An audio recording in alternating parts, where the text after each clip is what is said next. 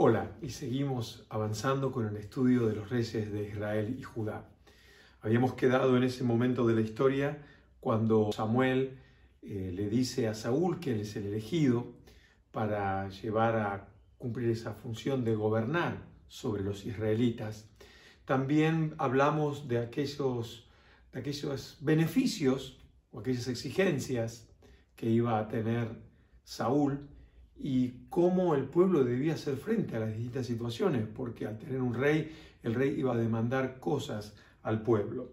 Pero deteniéndonos en el capítulo 10 del primer libro de Samuel, vamos a encontrar parte de los justificantes, o eso, eso que determinó por qué Saúl tuvo la actitud que tuvo y por qué el reinado lo desarrolló como lo desarrolló.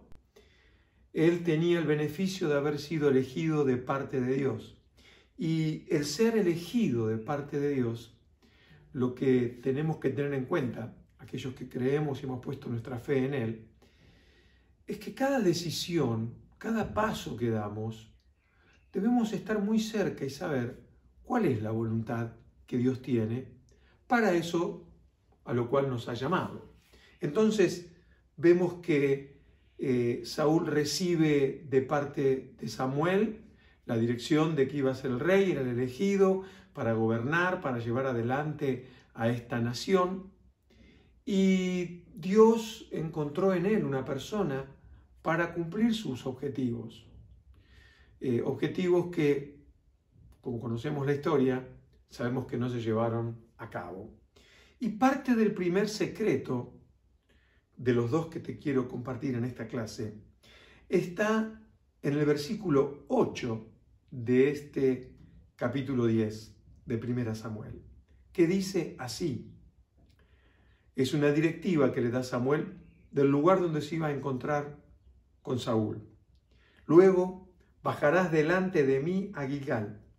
Entonces descenderé yo a ti para ofrecer holocausto y sacrificar ofrenda de paz espera siete días hasta que yo venga a ti y te enseñe lo que has de hacer. Miren en cuán pocas palabras y sencillas Samuel le está dando a Saúl una dirección de cuáles son los pasos a seguir. Nos encontraremos en aquella ciudad, yo iré, ofreceré holocausto, haré el sacrificio. Tienes que esperar siete días hasta que yo llegue, le dice Samuel, y te enseñaré lo que has de hacer. Pongo demasiado énfasis en esto porque podemos decir que Saúl no fue un mal eh, enseñado, fue un mal aprendido, él no quiso aprender. Él tenía un problema y el problema estaba en su corazón. Era un hombre que se movía por sus emociones y no por las cosas que Dios quería que él haga.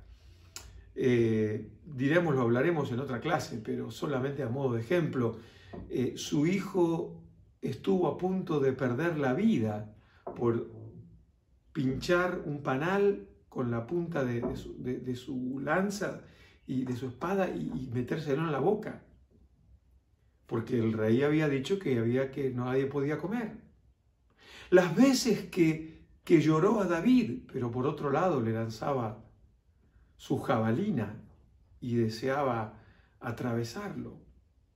Era un hombre de subidas y bajadas y Dios busca en sus hijos personas estables, personas que a lo que es la voluntad de Dios se aferran a ella y no se dejan llevar por las circunstancias que a veces en momentos toca vivir.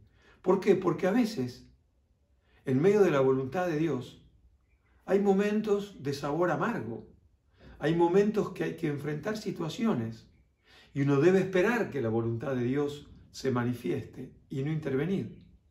hablábamos en estas últimas semanas y compartíamos en Pascua. Ese momento lo vivió Jesús en Getsemaní. Él sabía que la voluntad de Dios era beber la copa. De esa copa que él le costaba, que él aún le pidió, que si fuera posible pase esa copa de él, pero nunca que se deje de hacer la voluntad de Dios. Y aquí encontramos y empezamos a ver por qué Saúl vivió todas las circunstancias que vivió y es porque él no estaba dispuesto a obedecer aquellas enseñanzas claras que Samuel le había dado.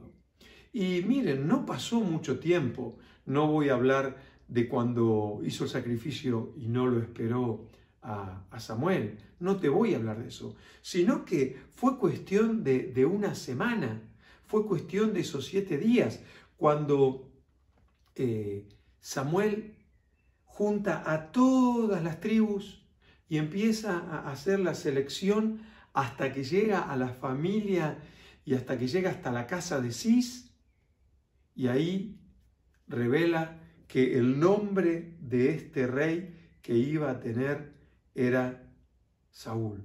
Pero claro, miren, vamos a ir al versículo 20 de este capítulo 10 que dice, y haciendo Samuel que se acercasen todas las tribus de Israel, fue tomada la tribu de Benjamín, e hizo llegar la tribu de Benjamín por sus familias, y fue tomada la familia de Matri, de ella fue tomado Saúl, hijo de Cis, y lo buscaron, pero no fue hallado.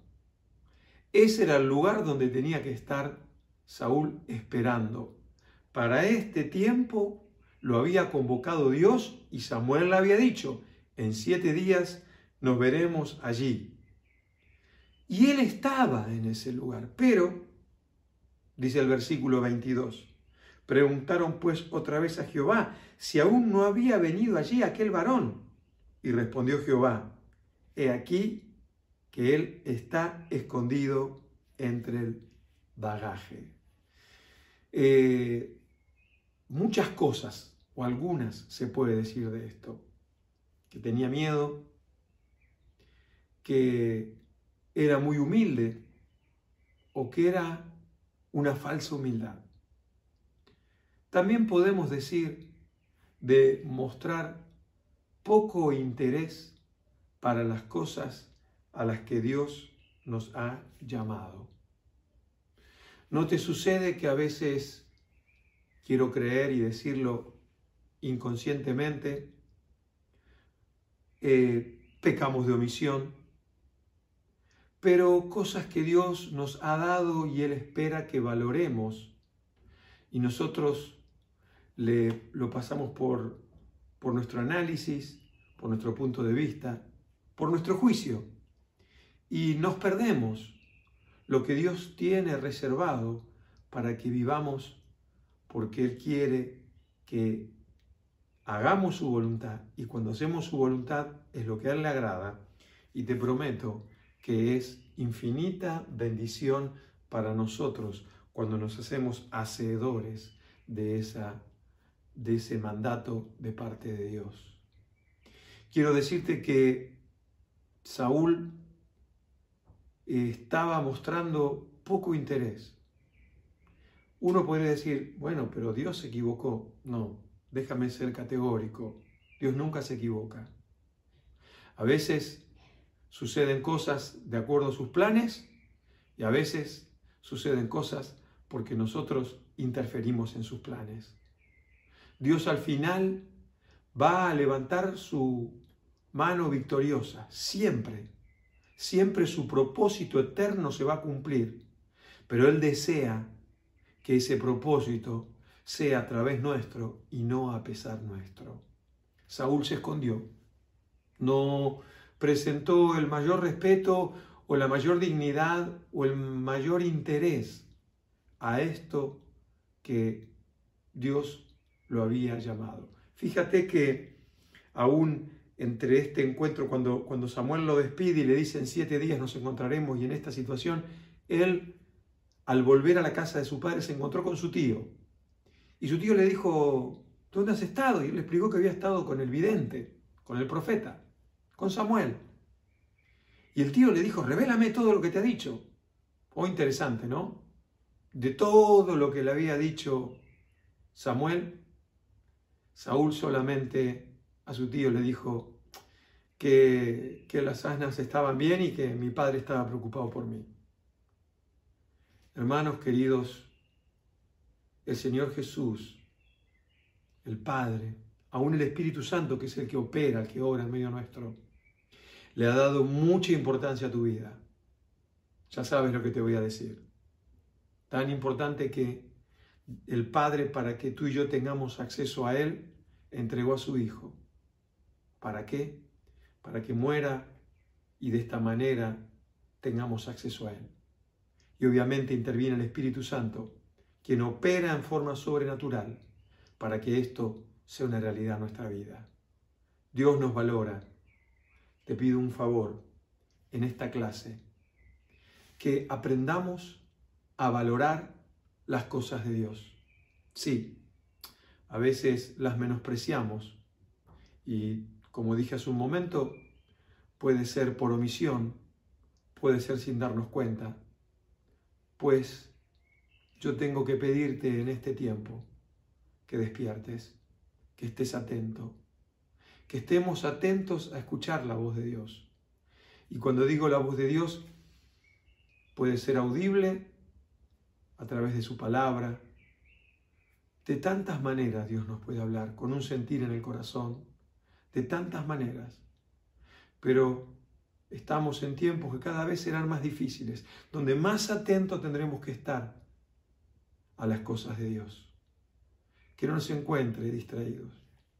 Sabes, hay a veces en la consejería uno se encuentra personas que dicen, ¿cómo puede ser que haya perdido tanto tiempo? ¿Cómo es que no he valorado esto, lo otro? Es que siempre hay momentos para valorar lo que se pierde. Pero ¿no te parece que mucho mejor es aprovechar? Aprovechar lo que Dios nos ha, dado aprovechar el hoy. Eh, no sirve de nada mirar para atrás. La meta está adelante. Dice que el apto es el que pone la mano en el arado y no mira atrás. No sé dónde miraba Saúl, pero la meta no la estaba mirando. Miraría su orgullo, sus beneficios. Tal vez él se le subió a la cabeza a ser el rey o tal vez se dio cuenta que perdió el, beneficio de, de estar solo, tranquilo y no tener que rendir cuentas a nadie. ¿Cuántas cosas pasan por nuestra mente, por nuestro corazón? Y a veces esas cosas son tan lejanas al deseo de Dios. Queridos hermanos, aprendamos de este rey, que a lo largo de las siguientes clases veremos las distintas meteduras de pata, las cosas que al final Dios en un momento le dijo, mira, el beneficio de ser rey lo he quitado de tu mano y me he buscado a alguien que tenga un corazón conforme a mí. Algo que, quiero destacar también en esta clase es que en ese primer encuentro cuando Samuel se separa de Saúl, en el capítulo 10, en el versículo 9, dice, aconteció luego que al volver la espalda para apartarse de Samuel, hace referencia a Saúl, le mudó Dios su corazón y todas estas señales acontecieron en aquel día. Dios muda nuestro corazón. El tema es, ¿qué hacemos luego nosotros con eso? Dios, Dios viene a nuestra vida, el Espíritu Santo viene a habitar a nuestro ser. El tema es qué hacemos con eso. No basta como si fuera poco, ¿no? Pero no basta con ese primer paso de fe, me entrego a Cristo. Dios muda, cambia, transforma mi vida. Mi corazón se llena de su presencia, sino que hay un trabajo y una decisión día a día para que eso sea efectivo. Al corto plazo, al corto plazo vemos que salió a la batalla fue a defender a los, a los, de, los el ataque de los amonitas que habían subido a Naas y salió victorioso. Salió victorioso. La primera intervención que tuvo Saúl, él pudo dar un paso de victoria. Se parece al cristiano cuando recién se convierte, ¿no? Que está en ese primer amor. Miren, queridos hermanos, el primer amor debe perdurar por siempre. No dejemos que nada ni nadie apague el fuego que el Espíritu Santo encendió en nuestra vida. Que las obras posteriores sean igual o mayores que las primeras, que las anteriores, que esas que damos cuando recién llegamos a la casa del Señor, nos entregamos a Cristo y nos llevamos todo por delante. Que esta actitud nos acompañe el resto de, nuestras vidas, de nuestra vida en la tierra, porque en la eternidad ya no habrá más obras. En la eternidad, en su presencia, glorificaremos su nombre. Queridos hermanos, Él tiene una obra para hacer y nosotros también para trabajar. Vamos a orar para despedirnos. Señor Jesús, te damos gracias una vez más por este tiempo que podemos compartir, por tu palabra, por la enseñanza.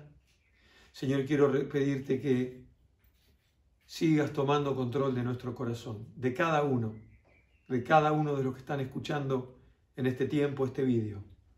Que tú tomes control de nuestro corazón al que rendimos a tus pies porque no hay nada más hermoso que estar en el centro de tu voluntad. No hay nada más hermoso que estar cerca de ti. Señor, ahí estamos. Señor, haz tu obra, no te detengas. Y haz la obra a través de cada uno de nosotros. Te lo ruego en el nombre poderoso de Cristo Jesús. Amén y amén. Nada más, queridos hermanos, que el Señor, que el Señor les bendiga.